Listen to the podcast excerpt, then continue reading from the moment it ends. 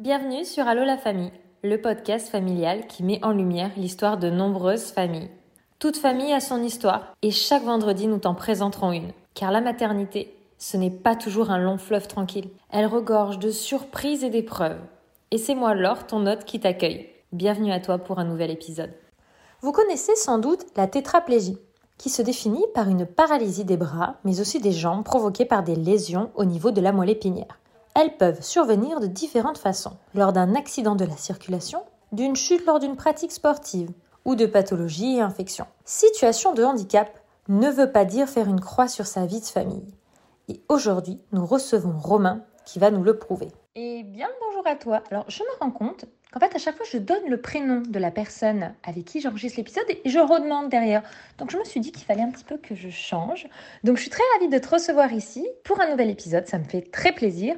Du coup, est-ce que tu peux te présenter? Ton prénom, ton âge, ta profession et ta situation familiale et ainsi à peu près le secteur où tu habites eh bien, coucou Laure, je te remercie beaucoup euh, de m'accueillir, c'est vraiment très gentil. Alors, euh, mon prénom, donc, c'est Romain, on me connaît plus sur Rorol Costo sur les réseaux sociaux, mais c'est bien Romain, mon prénom.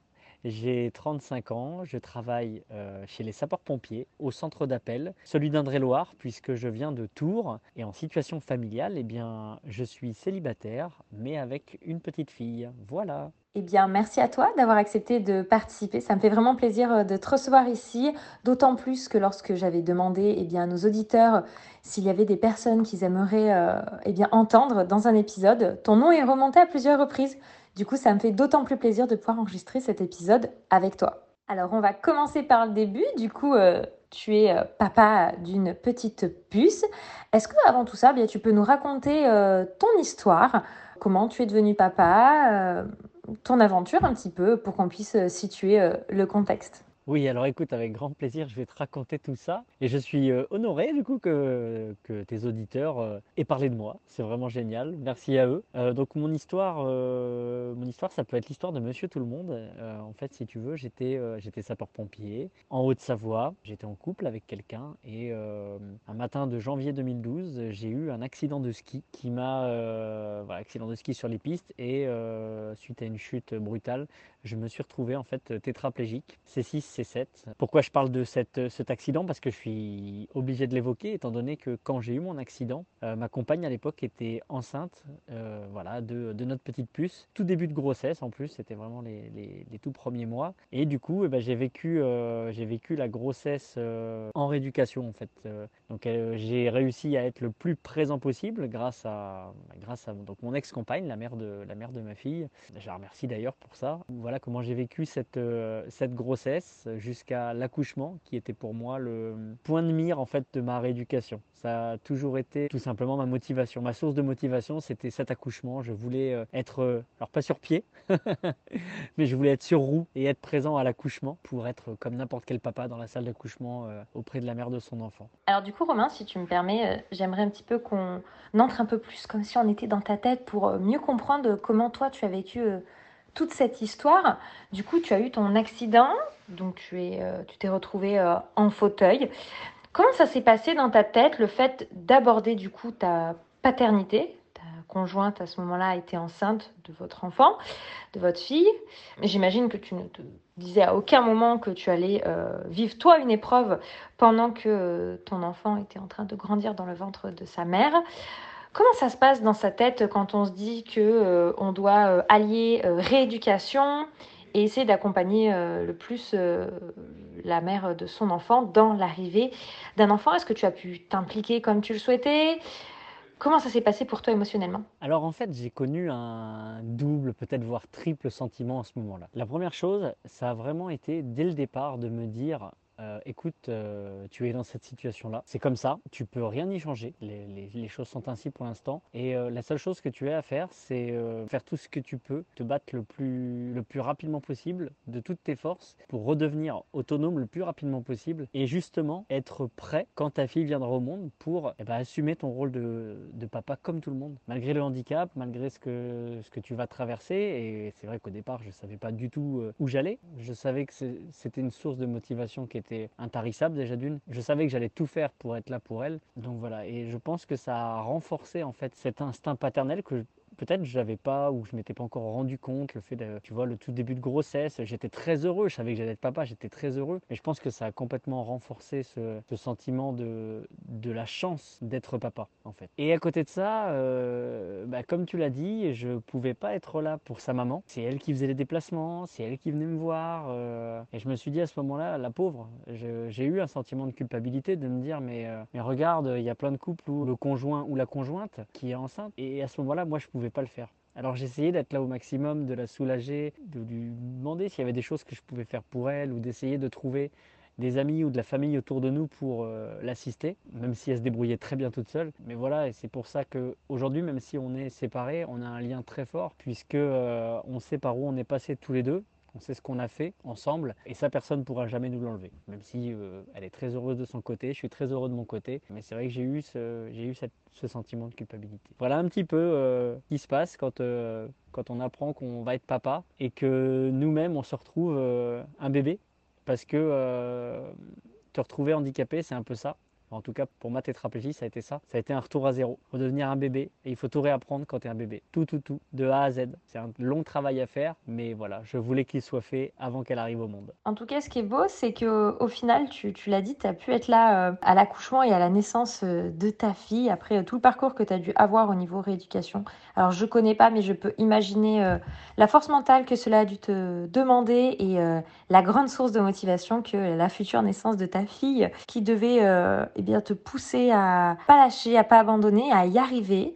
Alors, est-ce que tu peux nous raconter euh, comment euh, ça se passe euh, en salle d'accouchement? Du coup, tu as été en fauteuil à ce moment-là, parce que du coup, tu ne m'as pas confirmé cela. Est-ce que c'est assez adapté? Est-ce que vous avez peut-être pu voir ça avec l'hôpital où elle allait accoucher en amont pour que toi tu puisses accéder à la salle de couchement Est-ce que voilà un petit peu comment ça s'est organisé à ce niveau-là D'ailleurs? Parce que je ne sais pas si les structures s'adaptent pour ce genre de situation. En fait, au, tout départ, il faut savoir que trois semaines à mois après mon accident, il y avait la première échographie et j'avais demandé, j'avais dit qu'il était hors de question que je rate cette première échographie. Et dès l'instant, dès l'instant où j'ai eu cette phrase, tout le corps médical qui est autour de moi a tout fait pour que je puisse y être. Donc ça dépendait techniquement de eux, mais aussi un petit peu physiquement de moi. Est-ce que j'allais réussir à tenir euh, plus ou moins assis dans un espèce de fauteuil roulant adapté, un peu allongé?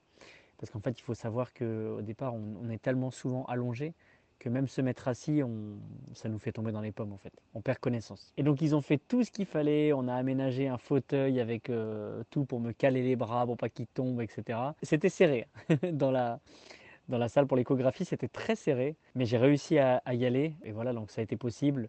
Euh, je t'avoue qu'à ce moment-là, j'étais extrêmement fatigué, c'était vraiment les tout débuts, mais euh, voilà, le, moment était tellement magique, j'ai pleuré tout le temps. Il y avait une force en fait qui m'habitait à ce moment-là, je ne peux pas l'expliquer, mais je voulais y arriver, c'était pas possible que, que, je rate ce, que je rate ce moment. Voilà, ensuite après, bah, les autres, ça s'est passé exactement pareil, et donc euh, Effectivement, on en a parlé avec, avec tout le, corps médical. On savait où, où elle allait accoucher. Donc tout ça, ça a été prévu avant. Voilà, il faut savoir qu'il y a des chambres qui sont un petit, peu plus grandes que d'autres. Euh, bon, à l'époque, ils ne savaient pas exactement où j'en étais de ma rééducation. Donc il m'a été évoqué le fait de pouvoir rester dormir sur place, proposer peut-être de me passer dans des fauteuils. Dans les fauteuils qui sont mis à disposition dans les chambres pour va prendre la petite dans mes bras, etc., etc. Mais le jour de l'accouchement, en fait, comment ça s'est passé? Eh bien, tout simplement, euh, j'étais dans mon lit, voilà, dans le centre de rééducation. Donc, on avait déjà, euh, on avait déjà évoqué, hein, tout était prévu au centre de rééducation. Tout le monde savait que, euh, voilà, que, j'allais être papa. Alors, je ne t'explique pas, hein, j'étais la coqueluche parce que c'était le, c'était la première fois que ça arrivait, en fait. Donc, tout le monde était surexcité, peut-être euh, plus que moi parfois. Et euh, donc on avait tout prévu, euh, si, si j'avais un coup de fil, l'ambulance, etc. Tout, tout, était, tout était en, ordre de marche. J'ai reçu un appel dans la nuit de mon ex-compagne me disant que elle sentait que ça travaillait, voilà, mais que il fallait pas que je m'inquiète, je pouvais me rendormir et qu'elle allait me rappeler si elle partait à la maternité. Bon, autant te dire que quand tu reçois cet appel-là à 2h ou 3h du matin, tu ne te rendors pas, jamais de la vie. Et à 6h du matin, je reçois son deuxième appel pour me dire écoute, ça y est, je pars à la maternité, là il faut. Voilà, on m'emmène, euh, on m'emmène, je pars à la maternité. Et à ce moment-là, figure-toi que j'ai pas eu le temps d'attraper le petit bouton rouge pour appeler les infirmières. elles étaient déjà derrière la porte parce que je pense qu'elles avaient entendu le coup de téléphone et, ma voix. Elles étaient derrière la porte et elles m'ont dit allez, c'est parti. Donc euh, toilette, douche, habillage, tout en speed. Pendant ce temps-là, l'ambulance avait été prévue, elle arrivait. Euh, voilà, ils m'ont chargé sur le brancard. Je suis parti avec le brancard, arrivé à l'hôpital, maternité. Je me suis remis dans le fauteuil et ensuite, alors j'étais dans la première salle, euh, dans la première salle où on attend. Je ne suis pas un expert, ne m'en veuillez pas. Je me souviens plus exactement le nom de toutes les pièces qu'on fait. Je suis arrivé, elle était encore dans la première salle où où on attend que le col se dilate un petit peu. Et puis, et puis ensuite, eh ben, comme, euh, comme tout le monde, hein, euh, on attend. Donc euh, on nous a emmenés ensuite en salle de travail. Une salle qui était très très grande. En tout cas, il y a largement la place de se déplacer, de, de bouger avec son fauteuil, sans aucun problème. Et puis j'ai envie de dire que les sages-femmes, les médecins, enfin l'anesthésiste, tout le monde était adorable. Enfin, je veux dire, ils ont tous été d'une extrême bienveillance envers moi, envers ma, mon ex-compagne parce que, euh, parce que je pense que la situation les touchait aussi peut-être, je ne sais pas. Mais en tout cas, ils ont été euh, tous extrêmement bienveillants et ça a été vraiment, euh, voilà, bon après c'est sûr que c'est pas moi qui pousse, mais ça a été vraiment un très bon moment. Et puis à ce moment-là, je commençais à, à, retrouver un peu le rôle du compagnon, tu vois, qui s'occupe de la mère de, de, la mère de sa fille en fait, parce que et ben, quand elle avait envie de boire un truc, j'allais lui chercher, j'allais à l'accueil, tout seul. Et c'est des petites choses où là, tu vois, je retrouvais mes, mes responsabilités, entre guillemets, tu vois.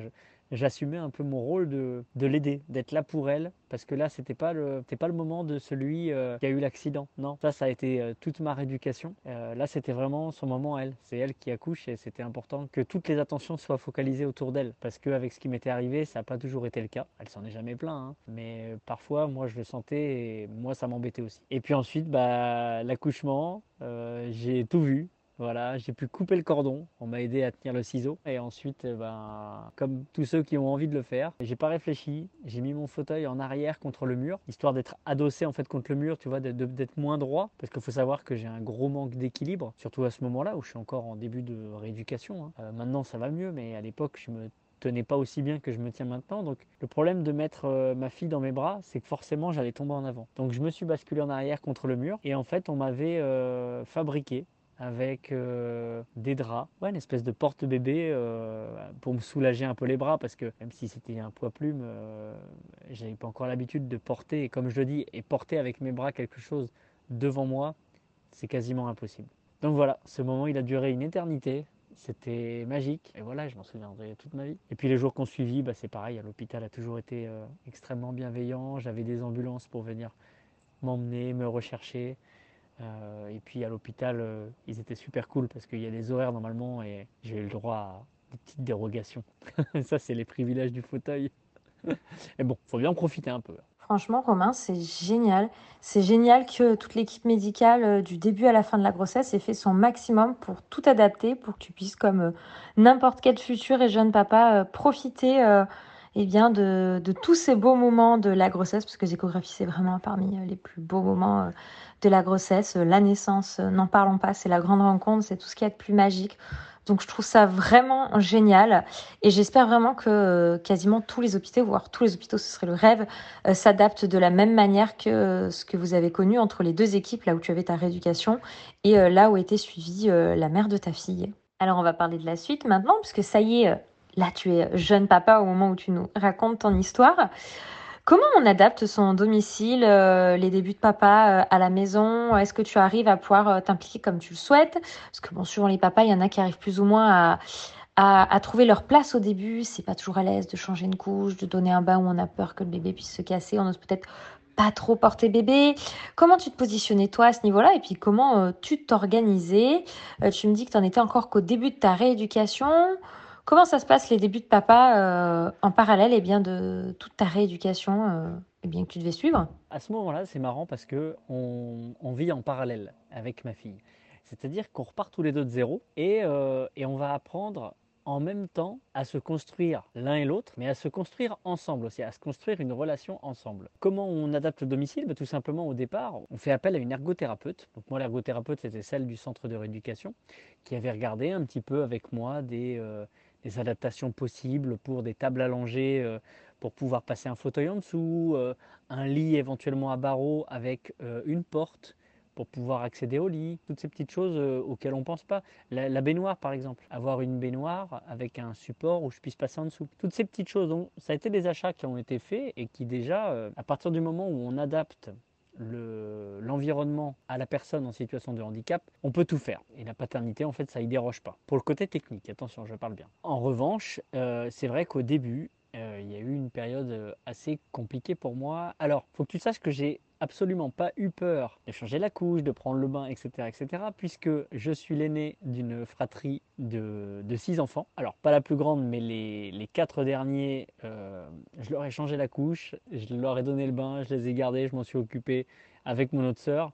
Donc, je t'avoue que je savais très bien comment s'occuper d'un bébé. Et pour le coup, j'étais assez serein. Et en plus, je pense qu'il y a ce côté pompier qui fait qu'en plus, je ne suis pas quelqu'un qui panique facilement même quand il s'agit de, mon enfant. Donc comme je te disais, euh, j'ai connu des périodes pas faciles au départ, puisque, bah, comme tu l'as dit, j'étais en début de rééducation et euh, il y a des choses que je ne pouvais pas faire tout seul. Clairement, je ne pouvais pas. Alors au tout début, c'était bien. Hein. On était tous les deux à la maison avec la petite. Euh, voilà, elle la portait, elle la mettait dans une chaise, elle la changeait parce que moi, j'y arrivais pas trop trop au départ. Moi, je pouvais lui donner à manger pour le coup. la nuit, en fait, j'essayais de m'impliquer au maximum. En fait, je partais du principe que je lui disais la nuit, qu'on fait quand elle va se réveiller pour prendre le biberon. Bon, même si on a de la chance, elle se réveillait pas trop. Tu vas la chercher, tu me la ramènes, tu me prépares le bib et je lui donne le bib. Voilà. Et voilà comment ça se passait en fait. Pour moi, c'était important sachant qu'au départ je ne travaillais pas, j'avais pas repris le travail. Je voulais que la nuit ce soit moi qui assume, puisque bah, sa maman a travaillé elle. Donc c'est vrai que quand on était tous les trois, il n'y avait pas de souci. Maintenant, il y avait la question de rester seul avec elle. Au tout départ, et comme je te le dis encore une fois, j'étais au début de ma rééducation, donc il faut savoir que j'avais encore, euh, j'étais encore un peu hésitant à me transférer sur le canapé, à me remettre dans le fauteuil, c'était très compliqué. Donc je ne pouvais pas clairement rester seul chez moi avec ma fille la journée. Donc au tout début, eh ben, tout simplement, euh, sa maman, en partant au travail, l'emmenait chez la nounou et aller la chercher chez la nounou le soir. Ça n'a pas duré longtemps, mais c'est une période qui est très compliquée pour moi parce que quelque part je ne pouvais pas, par manque de capacité, par manque de technicité aussi, je ne pouvais pas m'occuper de ma fille. Là, euh, mon rôle de père, là, je ne pouvais pas l'assumer. Et c'était très très dur pour moi à ce moment-là. Alors après, il y a quelque chose qui est arrivé, qui a révolutionné un petit peu tout ça. C'est que j'ai eu ma voiture, une voiture adaptée, donc oui, je conduis. Et grâce à elle, en fait, eh ben, je pouvais euh, aller chercher. Alors le matin, c'était toujours sa maman qui l'emmenait chez la nounou. Et moi, par contre, je pouvais aller la chercher le soir. La nounou me la mettait dans la voiture. Je rentrais, j'habitais pas très loin. Et quand j'arrivais, en fait, j'avais une aide ou un aide à domicile qui était là pour m'aider à la sortir de la voiture. Et ensuite, ce qu'on faisait, c'est que euh, ben, je me mettais sur le canapé.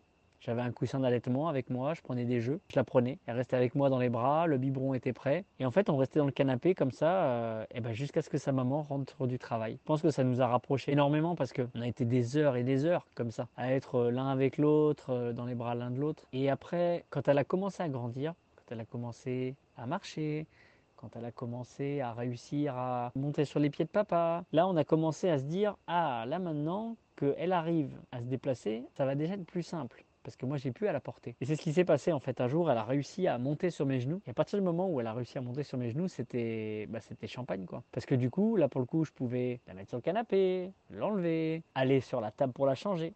Et c'est à partir de ce moment-là, en fait, où j'ai commencé vraiment à lui changer les couches. Je ne saurais pas te dire à peu près à quelle période c'est, mais c'est à partir de ce moment-là où j'ai commencé à essayer de changer les couches. Alors, euh, c'était un sketch, hein, parce que changer une couche quand tu n'arrives pas à bouger les doigts, c'est très, très compliqué.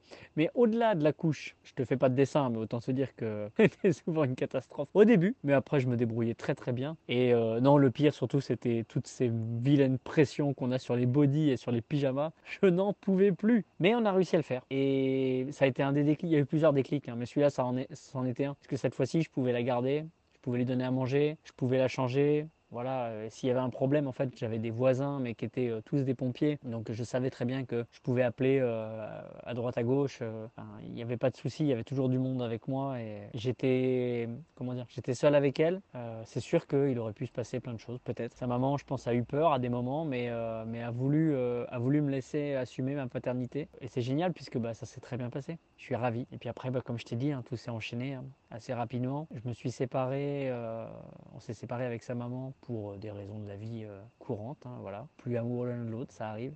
Et en fait, à ce moment-là, c'était juste avant ses trois ans. Et elle avait déjà une, maturité, elle était en avance sur beaucoup de choses, puisque elle apprenait qu'avec papa, il fallait se débrouiller un peu plus tout seul qu'avec maman. du coup, ce qui fait qu'elle elle, s'est habillée toute seule très rapidement, comme je te disais. Alors, il y avait, je t'ai pas raconté tout à l'heure, mais il y avait une anecdote très drôle, c'est que quand je changeais la couche de Luna, elle ne bougeait Jamais. Mais quand je te dis jamais, c'était jamais. Et dès que c'était sa maman ou n'importe qui, c'était, c'était le branle-bas de combat dans les jambes.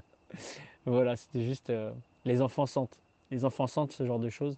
Elle, elle l'a senti dès le départ. Elle m'a toujours connu en fauteuil.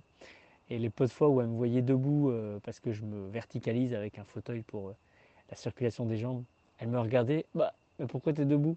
Mais avec sa petite voix. Et c'était trop mignon. Donc voilà. Et puis, puis bah voilà, on a, on a grandi ensemble, on a bien évolué et, euh, voilà pourquoi je pense qu'on a cette complicité aujourd'hui. Je trouve ça toujours tellement incroyable, cette capacité d'adaptation des enfants qui sentent les choses. On dit que c'est des vraies éponges, mais tu vois, ça permet une connexion euh, avec le parent, avec les, proches qui s'occupent d'eux. Et, euh, et j'imagine le lien fort que tu dois avoir avec ta fille. Alors aujourd'hui, du coup, tu es papa solo. Et ben, comment ça se passe maintenant, actuellement ton quotidien, tu en es où de ta rééducation? Euh, Maintenant, ta fille a quand même euh, quelques années de plus.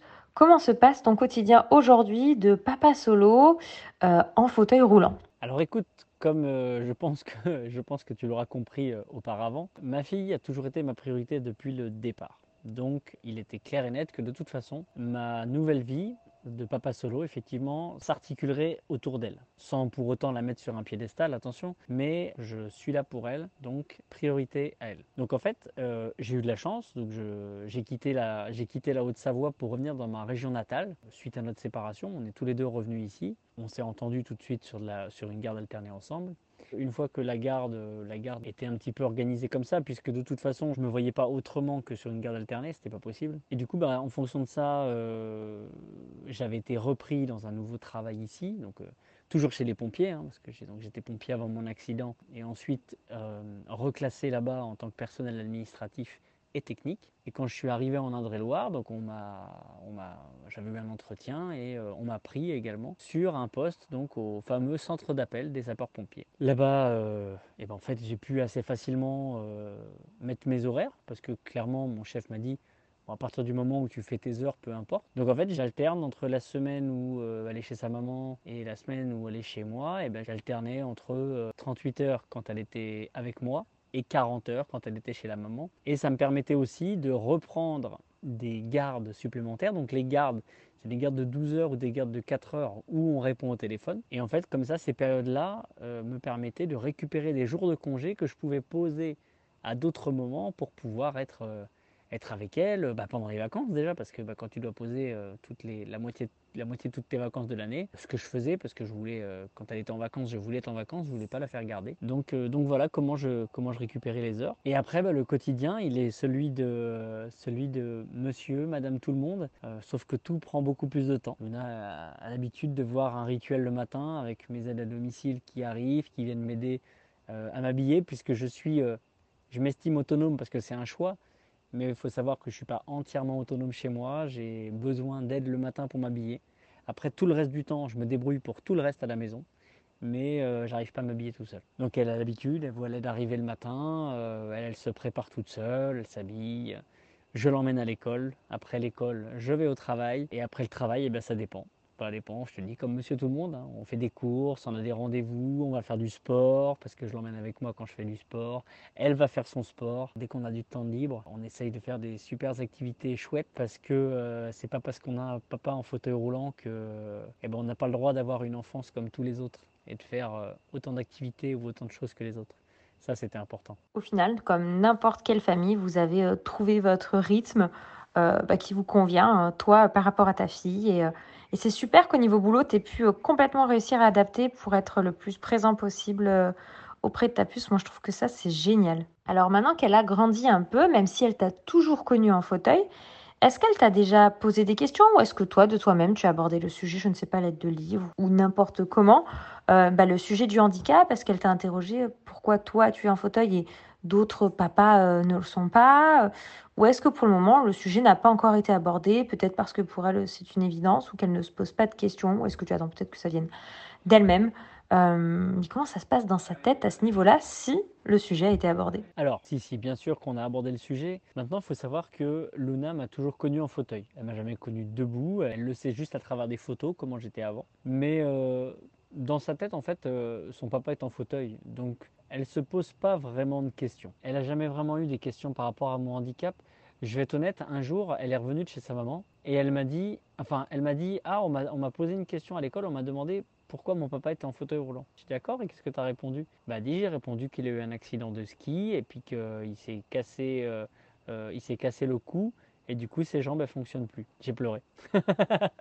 j'ai pleuré. Non, en fait, c'est sa maman qui lui avait expliqué et, en fait, Luna a expliqué aux gens, euh, aux gens en fait ce qui m'était arrivé. On en a parlé, bien sûr qu'on en parle. Maintenant, elle a tellement été bercée là-dedans, elle a tellement été bercée dans le monde du handisport. Enfin, je veux dire, je sais pas, par exemple, euh, tu as des parents, leur, euh, le contexte dans lequel les enfants se retrouvent, c'est peut-être un groupe d'amis qui font tous du football, peut-être des amis qui partagent une passion commune pour, je sais pas, les jeux de société. Et eh ben moi, Luna, qu'est-ce qu'elle voyait en permanence? Elle voyait des handicapés avec plein de handicaps différents. Quand on faisait du sport, quand je faisais de l'athlétisme, j'en fais toujours, hein, mais quand je faisais vraiment de l'athlétisme en club et et que j'avais le statut de sportif de haut niveau, euh, on était quasiment quotidiennement au stade. Et elle, elle voyait des amputés, elle voyait des gens euh, non-voyants, des gens malvoyants, des gens avec un handicap mental. Et du coup, elle, a été bercée là-dedans. Et elle a appris, alors pourquoi il est comme ça, qu'est-ce qui se passe, euh, est-ce que est-ce que c'est difficile pour lui? Ça a été naturel en fait, ça s'est fait naturellement. Donc, est-ce qu'elle se pose encore des questions? Je sais pas. Maintenant, euh, dès qu'on en parle, euh, je suis quelqu'un qui n'a pas de tabou et je lui apprends à pas avoir de tabou non plus. Parce que pour moi, il n'y a pas de questions idiotes à partir du moment où elles sont euh, dans la limite du, raisonnable et de l'intime. Enfin, et à pas trop déborder sur l'intime quand même. Mais j'estime qu'il n'y a, a, pas de questions bêtes. Avant de me retrouver en fauteuil roulant, je ne savais pas ce que c'était une personne en situation de handicap. J'y connaissais rien. C'est un monde que j'ai découvert. Bah, comme tout le monde, peut-être que si j'avais croisé quelqu'un dans mon entourage, j'aurais certainement eu plein de questions à lui poser et j'aurais été ravi qu'il m'y réponde. Et voilà pourquoi moi je le fais, voilà pourquoi elle, elle le fait. Ça ne l'a jamais dérangé, je pense, le fauteuil, parce que bah, j'avais à cœur dès le départ de montrer que voilà, malgré le fauteuil, elle aurait un papa comme les autres, même que j'essaierais qu'elle ait un papa encore mieux que les autres. Et en fait, si tu veux, j'ai plusieurs souvenirs, hein, mais j'ai un souvenir de l'arrivée à l'école maternelle, par exemple. Et ben le premier soir, qu'est-ce qu'elle a fait? Elle est montée sur mes genoux et on est reparti comme ça. C'était vraiment histoire de dire, hé, vous avez vu? Mon père, moi, je peux m'asseoir sur lui, j'ai même pas besoin de marcher le soir quand on part de l'école. Tu vois, je sentais qu'elle avait ce sentiment, ce besoin d'avoir ce sentiment de fierté, tu vois, de se dire, eh ouais, il n'est pas comme vos parents, mais c'est pas dégueulasse quand même, tu vois. Et après, par contre, elle a eu au départ, il a fallu que j'explique euh, à Luna le regard des autres. Ça, été compliqué. Parce que euh, quand on était que tous les deux, qu'on se balade, qu'on va dans des spectacles, qu'on va au cinéma, c'est très compliqué parce que les gens nous regardait en se disant Oh, regarde les deux, ils sont très très mignons, euh, c'est trop mignon, c'est plein de bienveillance. Et, et ça, faut l'expliquer à ta fille, que les gens te regardent, non pas par pitié, mais plus par compassion. Le regard, c'est plus euh, Oh, tiens, je suis interpellé, tu vois, mais c'est pas méchant. Il n'y a, jamais eu de regard méchant.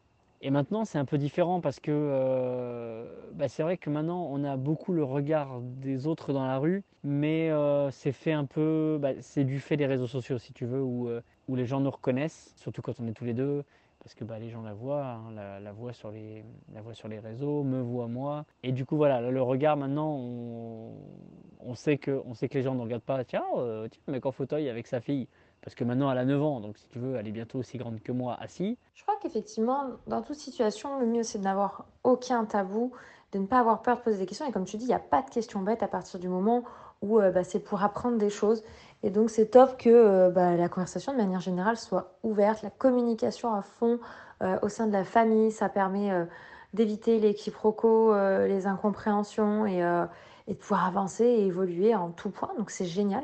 En tout cas, vous avez l'air d'avoir une complicité de folie et je trouve que ça c'est super. D'avoir un lien aussi fort avec son enfant, qu'on soit un père ou une mère. C'est incroyable, même si souvent on a plutôt tendance à le voir du côté des mamans. Ici à la maison, c'est le cas aussi. La complicité est très importante avec le papa. Et donc, euh, ça fait plaisir de t'entendre nous dire que, bien que c'est le cas aussi chez vous.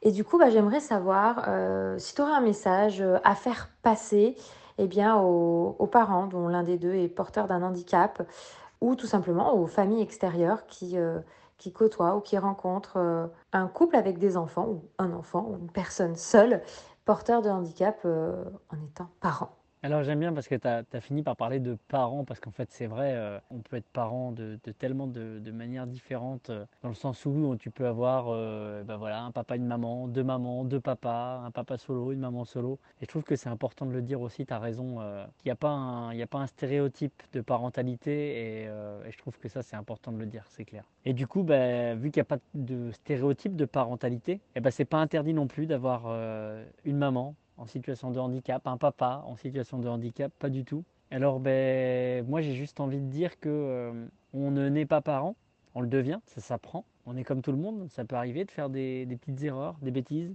Mais c'est grâce à ces petites erreurs que euh, qu'on avance, qu'on apprend à, on apprend, qu'on tire des leçons, qu'on dit je ne referai plus comme ça ou je ferai plutôt comme ça la prochaine fois. Mais je pense qu'il faut vraiment se déculpabiliser sur euh, notre rôle de parent parce que euh, on n'est jamais satisfait de, de ce qu'on fait pour eux parce que, euh, parfois on se dit mince mais ah, ça aurait été mieux comme ça ou ah, est-ce que je lui ai vraiment fait assez plaisir? Et je pense qu'il faut se déculpabiliser de tout ça. On fait ce qu'on peut. Alors là, qu'on soit en situation de handicap ou pas, on fait du mieux qu'on peut. Et, je pense que c'est la meilleure des, manières d'élever son enfant.